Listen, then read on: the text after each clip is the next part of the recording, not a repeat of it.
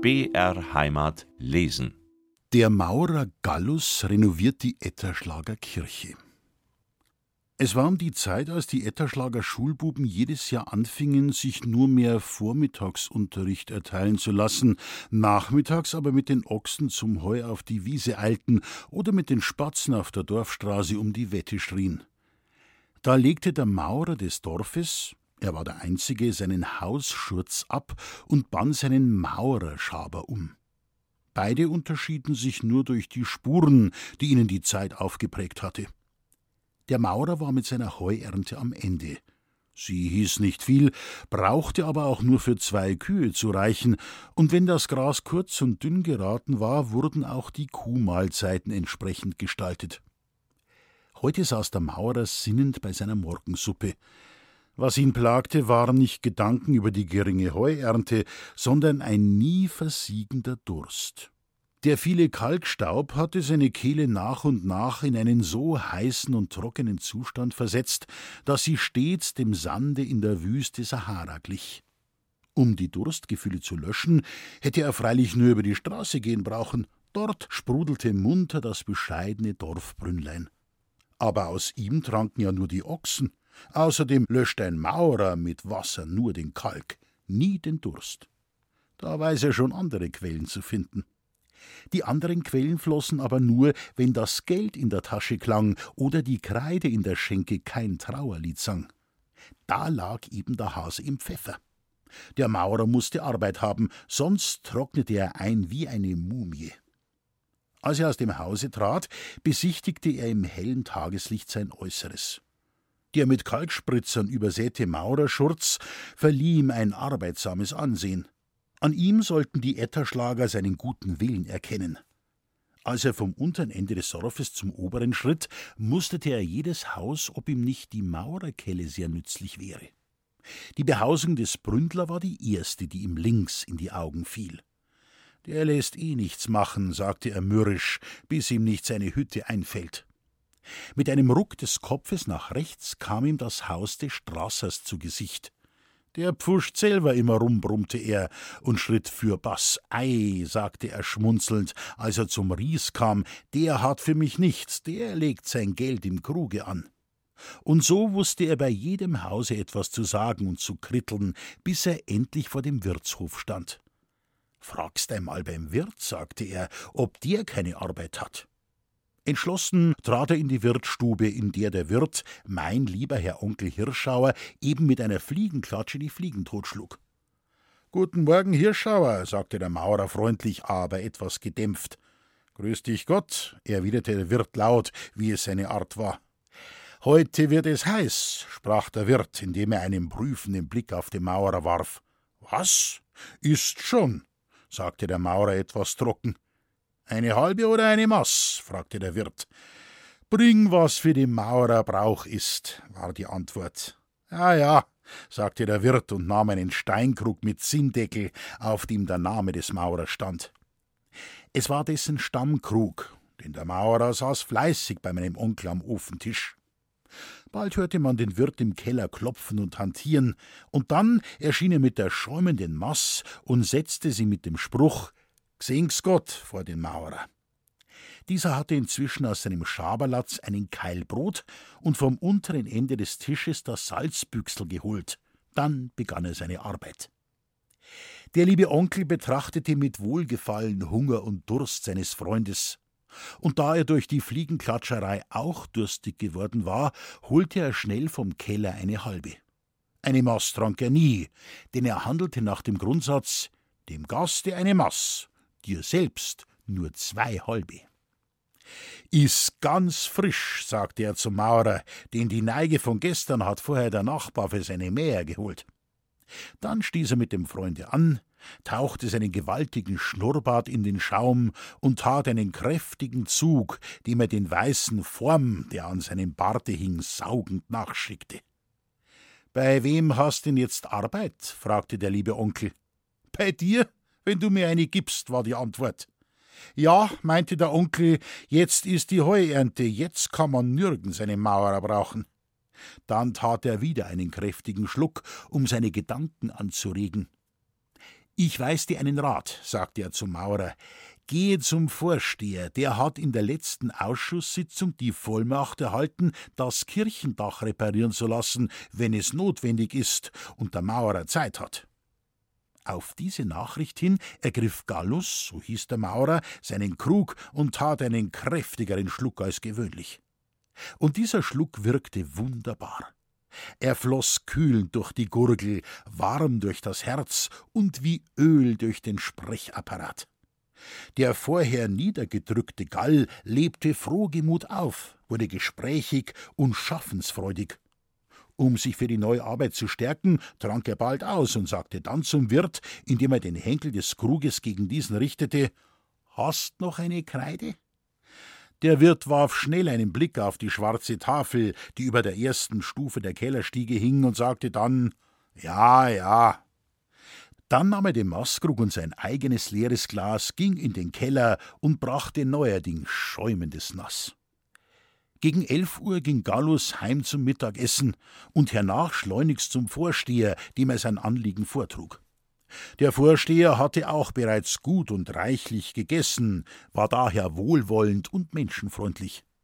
Er lobte die Arbeitslust des Gallus und sagte Mit der Ausbesserung des Kirchendaches und Kirchturmes kannst du jeden Tag beginnen, wenn deine Erntearbeiten kein Hindernis sind.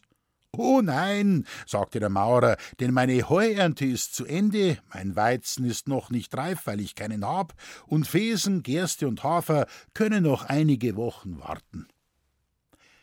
Schon am Nachmittag kam Gallus mit einem Mörtelschubkarren und einer kleinen Mörtelpfanne, später auch mit allerlei Maurerwerkzeug und Geräten vor den Friedhof angefahren. Ich trieb mich gerade in unserem Hof herum und spielte mit dem Phylax. Als ich die wichtige Miene des Maurers sah, dachte ich mir, er wird die Kirche von außen herunterweisen. Nach einiger Zeit ereignete sich aber etwas, was meine ganze Aufmerksamkeit in Anspruch nahm. Der westliche Giebel der Etterschlager Kirche wird durch den Kirchturm in eine südliche und eine nördliche Hälfte geteilt. In der Mitte des letzteren prangte eine Türe, deren Zweck mir bis jetzt ein Geheimnis war. Plötzlich öffnete sich diese Türe unter Ächzen und Krachen, und in der Mitte der Türöffnung stand bewegungslos der Maurer.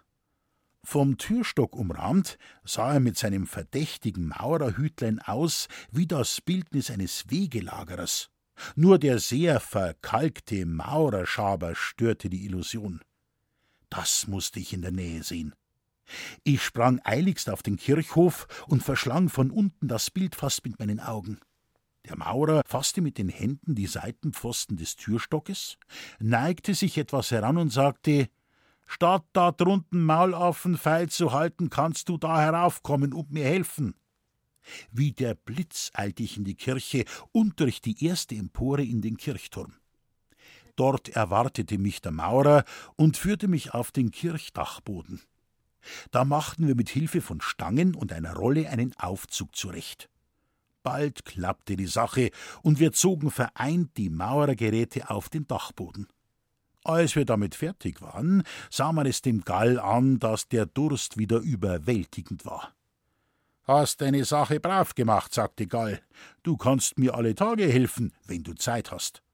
Zum Lohne darfst du dir aus meinem Garten einen Rettich bringen, der ist zum Biergut. Hochbeglückt lief ich heim, zog einen Rettich aus, wusch ihn und brachte ihn mit einer Portion Salz dem Gall.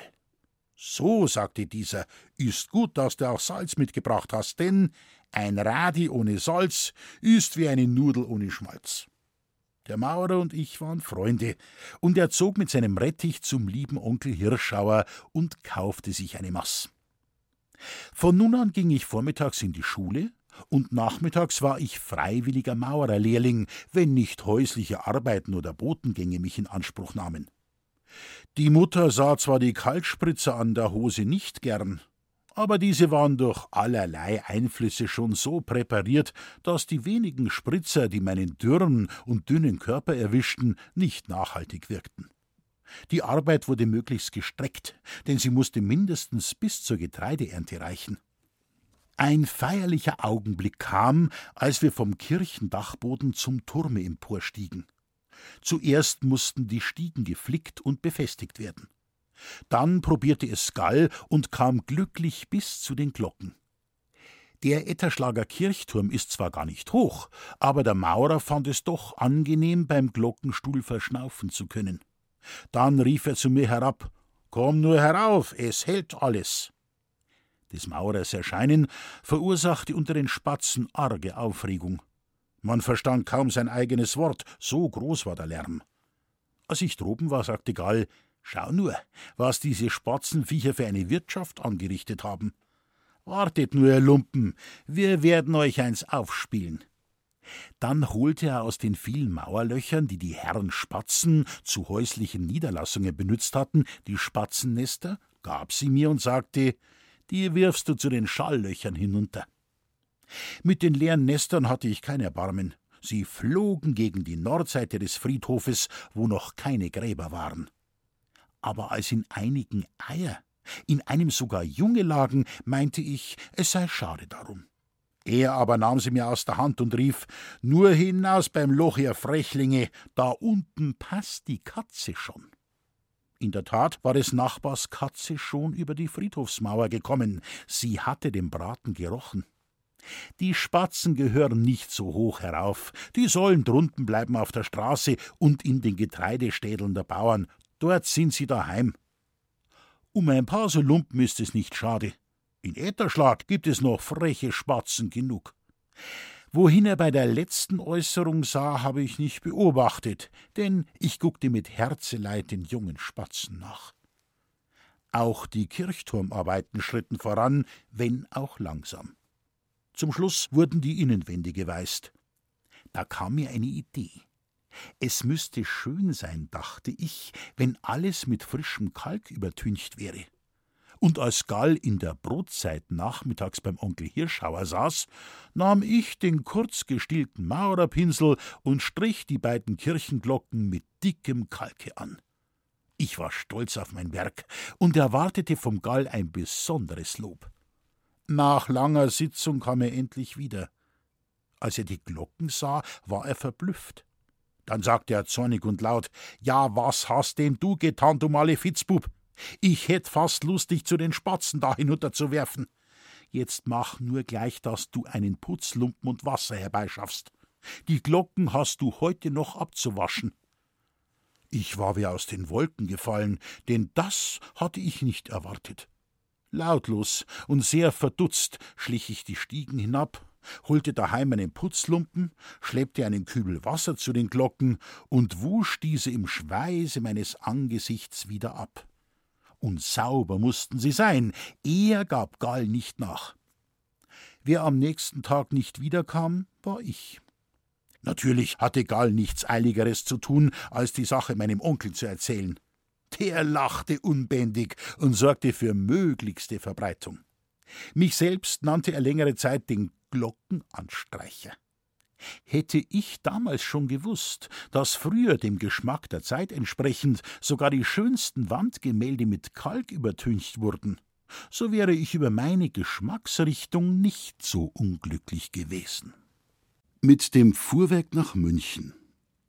Als ich ungefähr elf Jahre alt war, hatte der Wirt von Etterschlag, mein lieber Onkel Hirschauer, wie so oft wieder einen Einfall. Er kannte keinen Spaß, wenn er sich einmal etwas in den Kopf gesetzt hatte. Jedem Gegner trat er hörbar näher, drehte seinen langen Schnurrbart, sagte seine Meinung mit großem Nachdruck und rief zum Schluss Hast mich gehen hören. Mit schweren Gedanken im Kopf trat er an einem Vormittag in unser Haus. Und als Vater und Mutter ihn in der Stube begrüßt hatten, setzte er sich auf eine Tischecke und sagte es gibt wieder etwas zu verdienen. Ich habe eine Gerstenlieferung nach München übernommen, und da gibt ihr mir ein Fuhrwerk und zwei Fuhrleute. Euren Wagen kann der Josef, und einen meiner Wägen kann der Joachim fahren. So geschah es. Ich musste nicht nur einmal, sondern einige Mal mit einer Gerstenladung nach München, sechs bis sieben Gehstunden Weges. In der Regel fuhr man nachts um zehn Uhr ab und war dann in der Frühe des anderen Tages in München. Mein Wagen wurde in die Mitte genommen, der Wirtsknecht fuhr voraus, mein Bruder hinten nach. War es kalt, bekam ich eine Kotze, also eine wollene Decke mit einem Schlitz in der Mitte. Im Wagenkretzen war ein Sitz und darunter viel Stroh. Gewöhnlich saß man auf, steckte die Beine in das Stroh, den Kopf durch den Kotzenschlitz und knallte mit der Peitsche. Nur wenn ein Berg kam, stieg man ab. Aufwärts mussten die Pferde hier und da verschnaufen. Sobald sie stehen blieben, war ein Stein unter das hintere Rad zu legen, damit es nicht wieder rückwärts ging. Bergab zog man die Sperre, die Bremse an oder legte den Radschuh ein. Das letztere besorgte mir oft mein Bruder.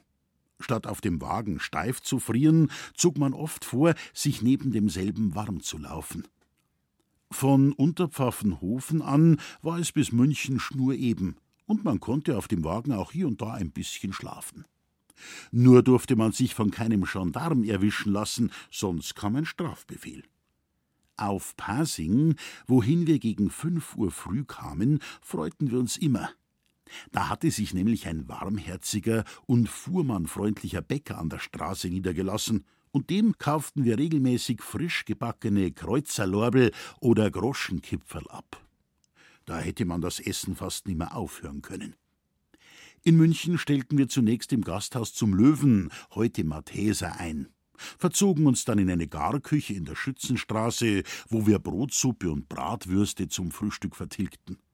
Sie gehörten schon zu den allerersten meiner vielen Lieblingsspeisen, die ich als Bub hatte. Nachdem Magen und Glieder wieder warm waren und die Pferde geruht und gefressen hatten, kam die Gerste an ihrem Bestimmungsort. Darauf pflegten die Pferde der Ruhe bis nachmittags zwei Uhr. Den Vormittag verbrachten wir Fuhrleute mit Einkäufen und Bestaunen der Stadt.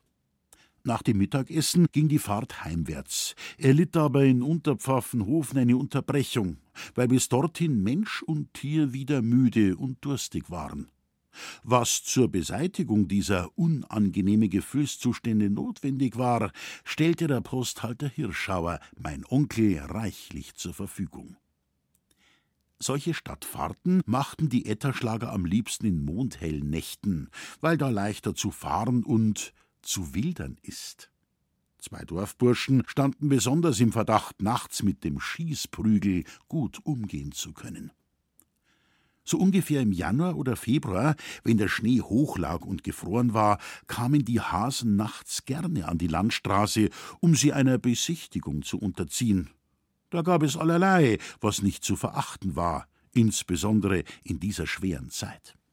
Hier lag ein bisschen Heu, dort ein Häuflein Stroh, an anderen Stellen eine reiche Pferdeentleerung. Wenn die Luft scharf pfeift und der Magen unruhig wird, darf man nichts verachten. Bei Tag ließ sich nicht viel machen, da stolzierten die Raben mit ihren wuchtigen Schnäbeln und scharfen Augen Straße auf, Straße ab und hielten strenge Polizei. Das alles wussten die schlauen Etterschlager ganz genau, und mancher versteckte seinen Schießprügel im Wagenkretzen unterm Stroh. Und wenn er bei hellem Mondenschein und glitzernder Schneefläche die offene Landschaft von Unterpfaffenhofen nach München durchfuhr, da sah er von ferne schon manch humpelndes Häslein, das sich in den Straßengraben drückte oder in einer Ackerfalte barg. Piff, paff, krachte es, und bis der Etterschlager nach München kam, lagen beim Schießprügel auch ein paar Häslein unterm Stroh. In München gab es viele, die nicht untersuchten, ob das Häslein von einem Bauern oder von einem Jäger geschossen war, und in der Bratröhre rochen alle diese Vierfüßler gleich gut. Mir hat man einmal unter Lachen den zerschossenen Meilenstein gezeigt, der statt des Hasen getroffen wurde. Lustige Stadtfahrten machte ich oft auch mit meinen Eltern. In unserem Garten war immer ein großer Holzhaufen. Brauchte der Vater Geld, so lud er einige Klafter Holz auf und brachte sie auf den Holzmarkt in München.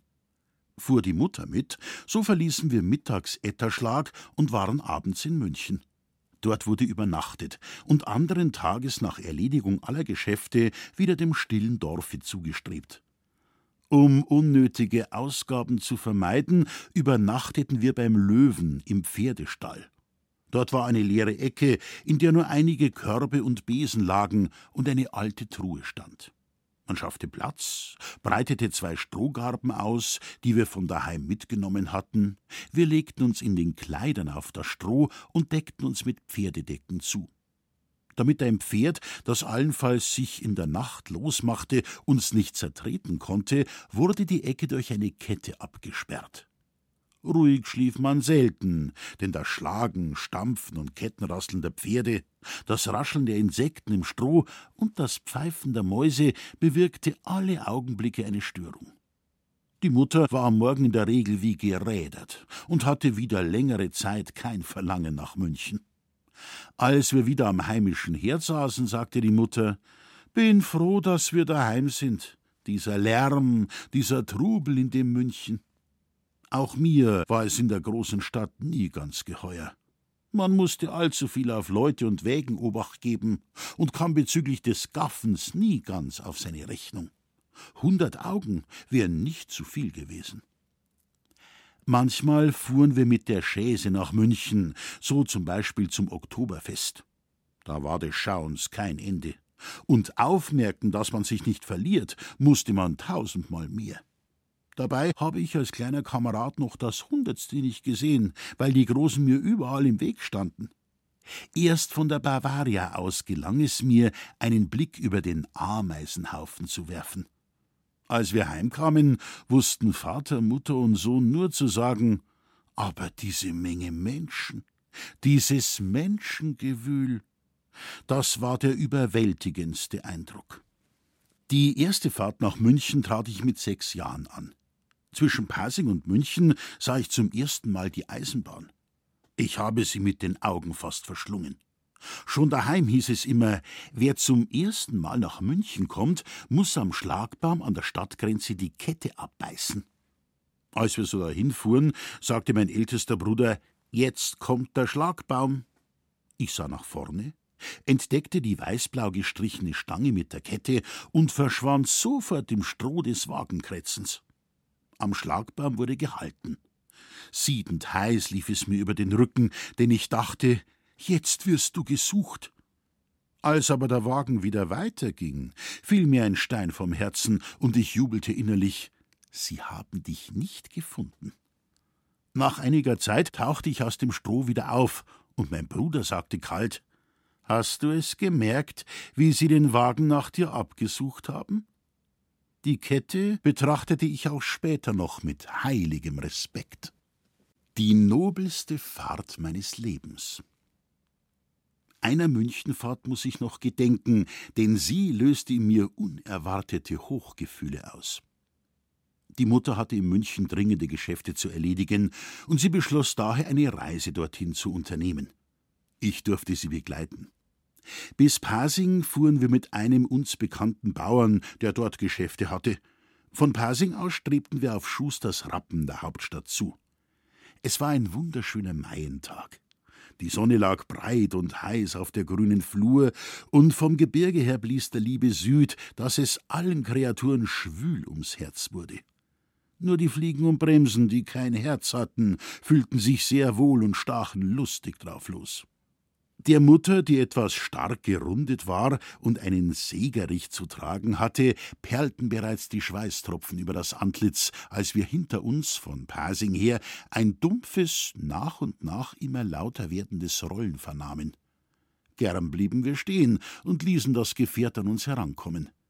Es war eine hochfeine Kutsche mit herrlichen Rappen bespannt. Auf dem Kutscherbock saß ein behäbiger Mann in königlich bayerischer Livree, der die langsam dahintrabenden Pferde stramm an den Zügeln hielt. Am Wagenschlag war das bayerische Wappen mit der Königskrone darauf. Als der prächtige Wagen, der leer war, zu uns herankam, hielt der Kutscher und sagte zu meiner Mutter im gemütlichsten altbayerischen Ton: Weiberl, wo wollen Sie mit Ihrem Burm hin? Nach München, erwiderte die Mutter. Ja, da haben sie noch weit nach München. Und Hors ist's auch, sagte der Kutscher. Wissen's was? Steigen's bei mir ein. Nachher geht's leichter. Wir stiegen auf sein wiederholtes Zureden ein. Und nun ging es bald im Schritt, bald im Trab der Königstadt zu. Mutter und ich waren so andächtig und gehobener Stimmung, dass wir kein Wort zueinander sagten. Auch der Kutscher sprach nichts, sondern sah immer auf seine Pferde und die uns entgegenkommenden Fuhrwerke. Die Leute, die an uns vorbeikamen, guckten uns stets mit verzogenen Gesichtern an, als wollten sie sagen, wie kommt denn ihr da hinein? Um die schiefen Gesichter nicht weiter betrachten zu müssen, schauten wir weder links noch rechts, sondern immer geradeaus.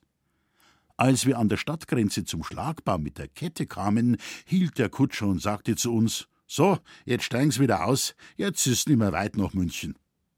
Wir verließen die Kutsche, bedankten uns schön und eilten München zu. Das war die nobelste Fahrt meines Lebens. Sandfahren. Im Frühjahr 1860 ließ der Wirt sein Haus frisieren, Stallungen anbauen und eine Hochtenne über die letzteren legen. Dazu brauchte er wieder viele Pferde und Menschenbeine. Den Joachim brauche ich heute notwendig, der muss mir Sand fahren. Damit war die Sache ausgemacht. Er gab mir die zwei frömmsten Gäule, die sich jeden Tag in der Frühe besannen, ob sie noch mittun sollten. Der Wirtsknecht schirrte sie an, ich zog sie aus dem Stall und spannte sie ein. Alle drei ließen wir den Kopf hängen, denn Freude hatte keiner an der Sache. Schon beim Bella an der berühmten Ecke ging's nicht glatt ab. Um Schritte zu sparen, machten die Gäule keinen größeren Bogen um das Haus. Es stieg daher das Hinterrad bedenklich am großen Eckstein empor, den der Bauer anbringen ließ, damit seine Hausecke nicht jeden Tag kleiner wurde. Rums warf es meinen Hinterwagen in die Straße, dass beinahe ein Unglück passiert wäre. Geht schon gut an, dachte ich mir und fuhr weiter. Bis zur Schluifelder Kiesgrube walteten nunmehr freundliche Mächte über dem Gefährt. Ich legte dem Pferd einen Heubüschel vor, den ich mitgenommen hatte, und fing an, Sand aufzuladen. Der Wirt hatte mir nachgeschrien: Leg fei Gurt auf! Ich schaufelte und schaufelte, dass mir der Schweiß über das Gesicht rann. Die Schaufel war schwer, der Sand war schwer. Ich brauchte lange, bis endlich der Wagen ordentlich voll war. Erleichterten Herzens stieg ich auf den Wagen, schrie Hü und knallte mit der Peitsche. Der Sattelgaul zog an, der Handgaul ging zurück. Ich versetzte diesem einen tüchtigen Hieb. Nun zog er an, und der Sattelgaul ging zurück. Dieses anmutige Spiel dauerte längere Zeit an, trotzdem ich möglichst laut Hü, Hü, Hü schrie und mit der Peitsche dreinschlug. Die alten Gauner an der Deichsel dachten sich wahrscheinlich, wir kennen den Vogel am Gesang. Das ist nicht der Knecht, der ganz anders schreit und nachdrucksamer dreinzuhauen versteht. Das ist so ein kleiner Spatz, den wir nicht ernst zu nehmen brauchen. Wie auf Verabredung blieben sie beide stehen und rührten sich nicht mehr. Ich nahm die Schaufel und lud wieder erklecklich viel ab. Einer nach dem anderen der beiden Halunken vorne schaute um und betrachtete wohlgefällig mein Treiben. Ich stieg sodann wieder auf den halbleeren Wagen und trieb an. Die Gäule spreizten sich gleichzeitig ein, und hinaus ging es endlich aus der Martergrube. Daheim erwartete mich der Wirt schon auf dem Hof. Lang kommst nit, sagte er, und drum hast auch nicht viel. Ja, sagte ich, ich wär bald gar nimmer kommen, und das nächste Mal bring ich gar nichts mehr. Diese Heiter ziehen ja nichts mehr. Ich erzählte nun den ganzen Hergang. Da lachte der Wirt unbändig und rief: Denen muss man halt ordentlich mit der Peitsche kommen. Siehst so? Dann salzte er den beiden Einhufern, die inzwischen ausgespannt worden waren, ein paar tüchtige Hiebe hintendrauf, dass sie Bocksprünge machten und dem Stalle zutrotteten. Ich ging zur Mutter heim und sagte: Mutter, das war heute der schwerste Stein. In die Kiesgrube fuhr ich nicht mehr. Meine Begegnung mit der Musik. Aber zum Herrn Lehrer ging ich und lernte das Geigen. Bei dieser Kunstbetätigung konnte mein musikalischer Sinn einer genaueren Untersuchung unterzogen werden, und das Endurteil lautete gut befähigt. Nun kletterte ich die Stufenleiter am Etterschlager Musikhimmel rasch empor. Der Lehrer fand, dass ich auch eine hübsche Sopranstimme habe, und er wählte mich deshalb zu seinem Singknaben. Ich zog den Ministranten aus und stieg von der prosaischen Erde hinauf in die höheren Regionen, wo auf einer Empore die Orgel stand. Dort sang ich nun als einziger Sänger unter Orgelbegleitung seitens meines Lehrmeisters wie ein Engel. So sagten wenigstens die Etterschlager, die selber in der Kirche hartnäckig schwiegen, während sie im Wirtshaus und in Feld und Flur wie die Lerchen trillerten. Mein Gestrenger an der Seite beurteilte aber meine Leistungen manchmal anders, wodurch mein Singen oft in ein Heulen überging, so dass sich die Mutter bitten musste, mir Sacktücher anzuschaffen. Die Gesangskunst war nicht nur für die alten Mönche mit ihrem Neumen eine harte Nuss. Um mich zu trösten und mein seelisches Gleichgewicht wiederherzustellen, griff ich zum Posthorn. Herr im Himmel, hab ich da schmelzend geblasen. Zwar nicht gleich am Anfang, aber nach meiner Meinung am Ende. Das kam so. Als mein lieber Onkel Hirschauer neue Stallungen baute, fügte er auch einen Poststall an. Nun wechselte der Postomnibus nicht mehr in Inning, sondern in Etterschlag die Gäule. Ich gewann sehr bald im Postillion einen teuren Freund, der mir sein Horn anvertraute. Tagelang blies ich nun im verschlossenen Poststall bei den geduldigen Vierfüßlern meine Weisen. Nach längerer Zeit kam die Prüfung, und der Postillion sagte Freund, das geht.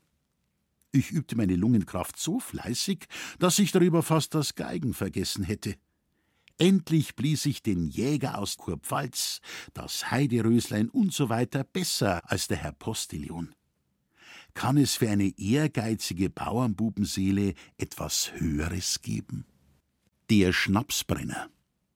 Noch eines hätte ich in Etterschlag lernen können, nämlich das Schnapsbrennen. Das hatte aber seinen Haken. Erstens ging von dem Bauern, der das Geschäft betrieb, kein Bub mit mir in die Schule. Es waren daher auch die freundschaftlichen Beziehungen zu Maxl, so war der Hausname des Schnapsbrenners nicht so arg groß.